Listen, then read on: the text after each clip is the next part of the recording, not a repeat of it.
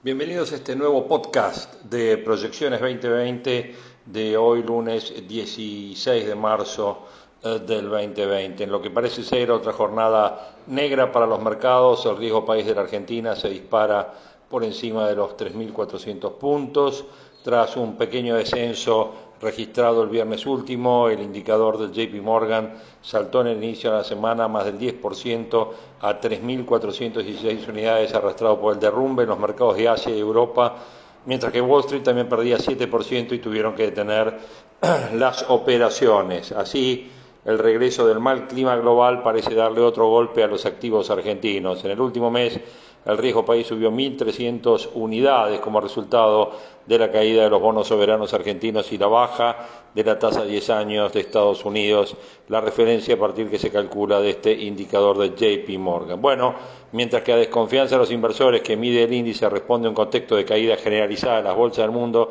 IPF lidera la baja con una merma de más del 12%, en tanto que el grupo Galicia se acerca al 9% y el banco francés supera el 6%. En tanto, las acciones líderes de la Bolsa de Comercio de Buenos Aires a este mediodía registran una caída del 6,97%. Bolsa porteña que operaba obviamente en sintonía con los mercados internacionales. La bomba, las bolsas que son una bomba, se derrumban, traccionadas a la vez por un desplome del 9% en el precio del petróleo Brent, que se ubica obviamente en la zona de los 30 dólares. Indicadores bursátiles de todo el mundo que vuelven a caer este lunes, a pesar de las medidas de estímulo que están anunciando los países centrales y el precio del crudo volvía a bajar, ubicándose en la zona de los 30 dólares. Bolsas asiáticas, decíamos también con pérdidas muy fuertes, Shanghái cayendo el 3,4% y Hong Kong hundiéndose el 4,03%. Francia 8% abajo, Londres 7% abajo, Frankfurt 6% abajo, Madrid casi 10% abajo e Italia el 8,5% abajo. En medio de este efecto coronavirus, el fondo está preparado para movilizar eh, un mil billones de dólares. Estamos ahí hablando mil, o sea, un billón de dólares que son mil millones de dólares.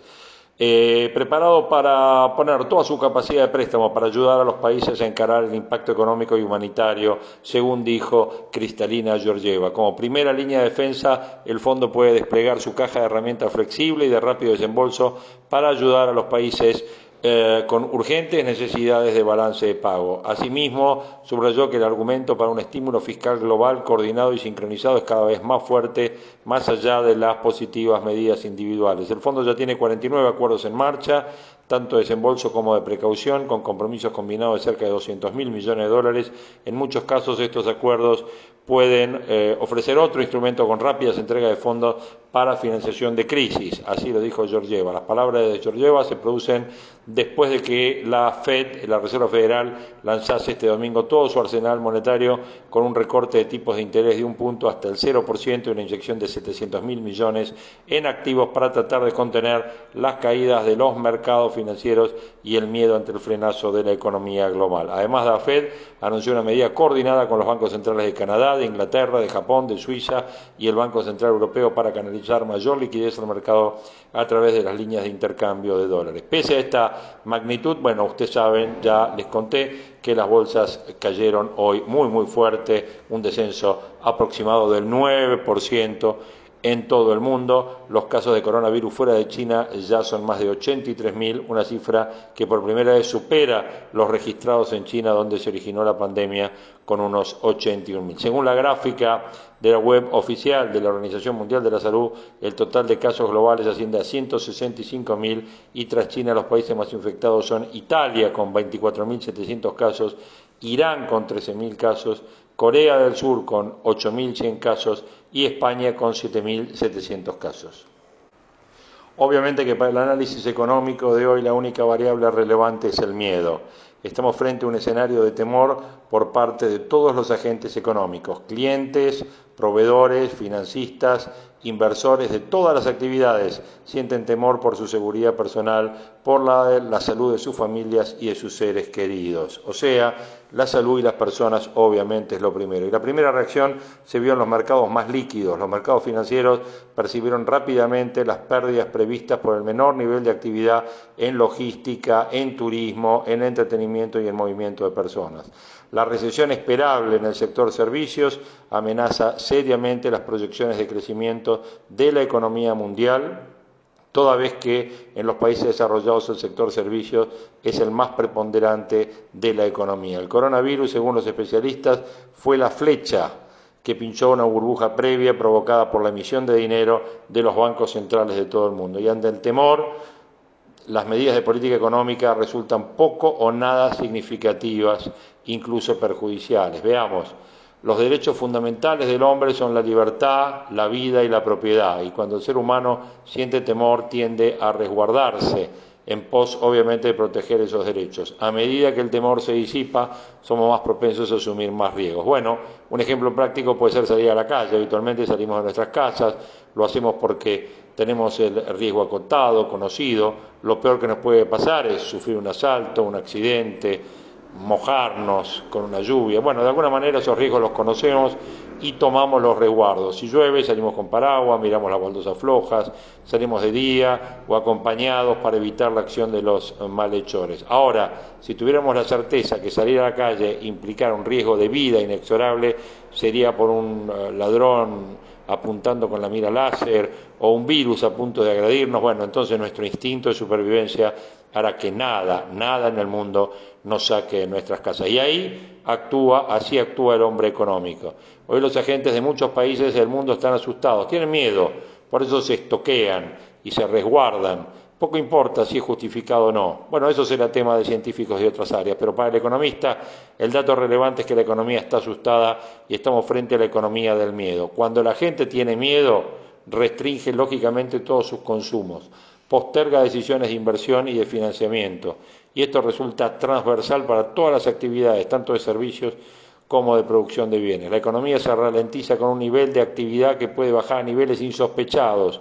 Los tiempos se lentifican de manera asombrosa, la cadena de pago se rompe desde el comercio cuyo nivel se va a reducir a cenizas. Y allí la enorme importancia de que la economía no muestre rigideces burocráticas y financieras. El Estado debe reaccionar rápidamente con un sistema de waiver que permita diferenciar a quien no paga porque no puede fácticamente, a quien no paga porque su actividad se redujo a niveles bajísimos y quien no paga porque sencillamente evade. El sistema financiero es igual. Alguien debe avisarle a los bancos que la existencia de tarjetas de débito o pagos electrónicos no es condición necesaria ni suficiente para mantener intacta la cadena de pagos. En primer lugar, porque es muy bajo el nivel de bancarización en Argentina. Y en segundo, porque el sistema bancario es hijo de la actividad real. Sin producción de bienes y servicios, el sistema bancario queda vacío. En términos ochentosos, un tocadisco no hace la música. Países como Francia, como Italia y como España dispusieron mecanismos de prórrogas automáticas de vencimientos impositivos y financieros. Y los bancos, obviamente, pospusieron el cobro de sus créditos, siendo el temor el principal protagonista de la actualidad económica, es necesario destacar que volver a poner en marcha la economía no depende de la política fiscal ni de la monetaria. En el extremo, y volviendo al ejemplo original, si tuvieras seguro que al salir de tu casa te fusilarán inexorablemente, nada va a generar incentivo para abrir la puerta. Si el Banco Central colocara un millón de pesos a 10 metros de tu puerta, jamás la abrirías ante semejante tentación. Lo único que volverá a activar la economía es la disipación del miedo. El descubrimiento de una eventual vacuna, el paso natural de la enfermedad, un incremento en la oferta de los servicios de salud, un acostumbramiento o una combinación de todos estos factores será la causa de que la gente pierda el miedo. La duración de la economía del miedo depende del tiempo que tarde en solucionar estos factores y la percepción de sentirse seguros y fiables por parte de la población. El dinamismo informativo puede ser un factor que ayude a una pronta difusión de las soluciones.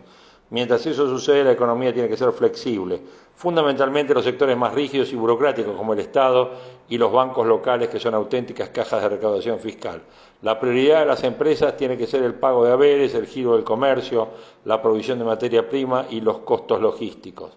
Adam Smith, ya en La riqueza de naciones, decía que para que una nación pase de un estado de pobreza a opulencia hace falta bien poco, paz, impuestos bajos y una razonable administración de justicia. Argentina carece de impuestos bajos y de una razonable administración de justicia. El coronavirus nos quitó la poca paz que teníamos. Es de esperar una pronta solución técnica a la pandemia y la rápida difusión y distribución de la eventual vacuna o remedio si lo hubiere. La flexibilización de mecanismos de mercado para que las soluciones sean veloces e imprescindibles.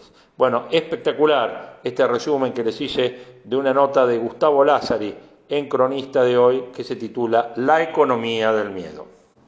El economista Martín Tetaz, a través de su newsletter semanal, explicó cuál es la relación entre el coronavirus y la economía real. Según su visión, hay algunos datos que pueden explicar la crisis y además entender qué es lo que viene. Dos datos concretos, dice, sirven para ilustrar lo potencialmente grave de la situación y entender las medidas extremas tomadas por los gobiernos. Según el US Center for Disease Control and Prevention, la tasa de mortalidad del coronavirus en la población mayor a 64 años es 10 veces más alta que la de una gripe común. El segundo dato, que combinado con la tasa de mortalidad explica el cuadro de preocupación, tiene que ver con el estudio del doctor Kun Lee y sus colegas, publicado por The New England Journal of Medicine, que muestra que la tasa de reproducción, o sea, de contagio, es de 2,2 personas en promedio, versus una tasa de 1,3 en la gripe. Pero lo preocupante es que la estimación promedio es una muestra de 425 pacientes con el COVID-19 que tiene un margen de error tal que el intervalo de confianza al 95% oscila entre 1,4 y 3,9. Puesto en otra palabra, la tasa de contagio podría ser 1,4 por cada enfermo, en cuyo caso estaríamos exagerando las precauciones. Pero podría llegar a 3,9, lo que convertiría en un fenómeno tan exponencial que en nueve semanas se podría contagiar toda la población. Tetaz explica que incluso luego de que acabe lo peor de la pandemia, la economía seguirá sufriendo los coletazos. Para el fondo, el crecimiento global será solo del 1,6%, mientras que para la Organización de Comercio va a alcanzar el 2,4%. Y el pesimista Instituto para Finanzas Internacionales, que monitorea los flujos de capital en todo el planeta, sostiene que podría ser nada más del 1% en este 2020, lo que contrasta con el 2,9% que se expandió la actividad el año pasado. Bueno, la baja en la actividad tendrá fuertes consecuencias en los mercados globales. Lo más plausible es imaginar una recesión global al menos similar a la del 2009 en el mejor de los casos. No obstante, como el shock empezó de golpe en febrero, el promedio de la actividad en el 2020 todavía arrastrará el crecimiento de la segunda mitad del 2019 moderando la caída. Pero no hay ninguna posibilidad de que el impacto punta a punta obviamente no sea recesivo. En China el índice de producción industrial se derrumbó 40 puntos en febrero, el nivel más bajo de los últimos 15 años, mientras que el índice de actividad en servicios se hundió más a un nivel de 26 puntos contra los 51 puntos que había tenido en enero. Los servicios no se habían contraído en China ni siquiera en la crisis del 2009. Ahora se paralizaron. Europa ya venía estancada. La producción industrial se contrajo 1,9 en enero y lo mismo ocurrió con la construcción que bajó el 4% el último mes del año pasado. En conjunto, Europa solo creció 0,1% en diciembre. Y en Estados Unidos, el paquete de medidas de estímulo de la Reserva Federal es impresionante. La Reserva Federal acaba de bajar la tasa cero, inyectando 750 mil millones de dólares para darle liquidez a los bancos. El Tesoro estudia la posibilidad de recortes en los aportes a la seguridad social sobre las nóminas laborales, pero no hay nada que pueda hacer la política monetaria contra la porción del shock que tiene que ver con la oferta. Y detrás también pronosticó que pasaría en las economías latinoamericanas, en especial la Argentina. Dice que el panorama es peor porque la región ya venía transitando una etapa de caída del último ciclo de las commodities con conflictividad política por las dificultades de los gobiernos para ajustar las economías a los nuevos niveles de precio de sus principales productos de exportación. Arriba de ese piso contractivo del 2019, Los productores de petróleo como México, Ecuador, Colombia, Venezuela, Bolivia y Brasil sufrirán el shock de la ruptura de Arabia Saudita en la OPEP que deja el barril en los mismos niveles de principio de siglo. Además, por el canal financiero, la región enfrenta la salida de capitales más brutal de los últimos años, superior a la del 2009, lo que le meterá presión devaluatoria a todas las monedas locales y hará subir el riesgo país, sobre todo en aquellos países con altas necesidades financieras en relación a sus reservas. Solo las materias primas alimenticias parecen salvarse la debacle y esa es una buena noticia para la porción de exportaciones asociadas a commodities del agro, que son el 30% de las ventas brasileras, pero son el 65% de las ventas argentinas. Con el diario del lunes es evidente que los vecinos se apuraron a bajar sus tasas, reduciendo el margen del carry trade, lo que dejó más expuestos al shock de salida de capitales emergentes y se refleja en la suba del 21% del dólar desde el principio del año pasado en Brasil. Esa evaluación le pone una presión adicional, sin duda, al dólar de la Argentina. Bueno, así vemos como Martín Tetaz analiza eh, y explica la crisis económica del coronavirus y un poco qué va a pasar en la Argentina, cómo va a afectar a la economía y cómo va a estar afectando el movimiento de los mercados económicos reales y financieros en las próximas jornadas. Y para ir cerrando, quiero que tomen el pulso de cómo está viviendo Madrid esta situación puntual y escuchamos este informe de la cadena SER que es cortito y demuestra un poco qué es y cómo la están viviendo. Hola, muy buenos días. Primer día laborable bajo el estado de alarma en España. Aquellos que siguen pensando que esto no va con ellos y han tenido más de 24 horas para concluir que esto sí va con ellos, que esto va con todos. Era insoportable ver cómo todavía ayer había gente tomándose el domingo, como un domingo cualquiera, con el irresponsable placer de disfrutarlo con poca gente en las calles y nadie en las carreteras. Esto es cosa de todos, de todos y cada uno de nosotros. Y da igual donde hayan nacido o donde vivan. Es cosa de todos. Les estoy hablando de solidaridad, les estoy hablando de abandonar el yo y pensar en el nosotros, les estoy hablando de responsabilidad social. Es imprescindible que entendamos la gravedad de la situación, la gravedad sanitaria y la gravedad económica. Para la emergencia sanitaria se está trabajando sin descanso, en primera línea, en los hospitales, con los pacientes, en los laboratorios, buscando medicamentos y vacunas. De nosotros depende la tranquilidad con la que los profesionales puedan trabajar. Si nos quedamos en casa, no contagiamos, así de sencillo. Para la emergencia económica urgen soluciones. La economía está prácticamente parada y es difícil predecir hasta cuándo vamos a estar en esta situación. Urgen medidas para paliar el efecto sobre los trabajadores, las pequeñas empresas, los negocios. Esto también es prioritario. Para lo que no hay espacio, en ningún caso, es para la mezquindad política. Ni la partidista, ni la nacionalista, ni la identitaria. Y estén seguros que a nosotros nos van a tener aquí. Este es nuestro compromiso. El compromiso de la radio con sus oyentes. Nos van a encontrar siempre que la enciendan. Les informaremos, les contaremos, les entretendremos, les acompañaremos.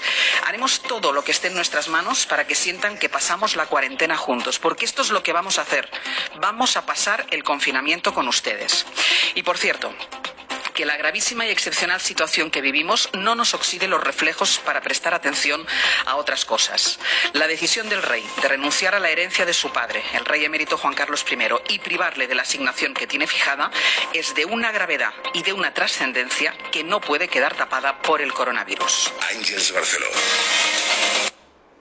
Bueno, ahí sentíamos y escuchábamos esta eh, reflexión de Ángels Barceló en eh, la cadena SER de eh, hoy. Así que ahí queda bien claro lo que se está viviendo en España. Mientras acá el dólar blue se dispara a un mango con 50, eh, supera al turista y toca un nuevo récord. Como les decía, otro lunes negro con la bolsa que se hunde 10% y los ADR también, y el riesgo país supera los 3.400 puntos, mientras eh, se anuncia la suspensión de clases, el gobierno lanzando la plataforma educativa y pidiendo a los docentes que concurran a los colegios. Eh, Wall Street perdió 2 billones de dólares en pocos minutos y obviamente salió de las operaciones. Se esperan anuncios, el gobierno define medidas económicas y verá qué, qué pasa con el transporte público. Eh, sin embargo, abastecimiento asegurado, los supermercados mayoristas vendieron más que eh, en la Navidad durante el fin de semana este pasado y obviamente eh, el coronavirus en un solo fin de semana hubo más de 1.500 muertos. Bueno, por supuesto, algunos de los temas que hemos tocado y que hemos tratado en este podcast de hoy, que como les dije, lunes 16 de marzo del 2020. Eh, les agradezco mucho la atención y bueno, seguro nos estamos escuchando en nuestro próximo podcast de proyecciones. Abrazo grande, gracias.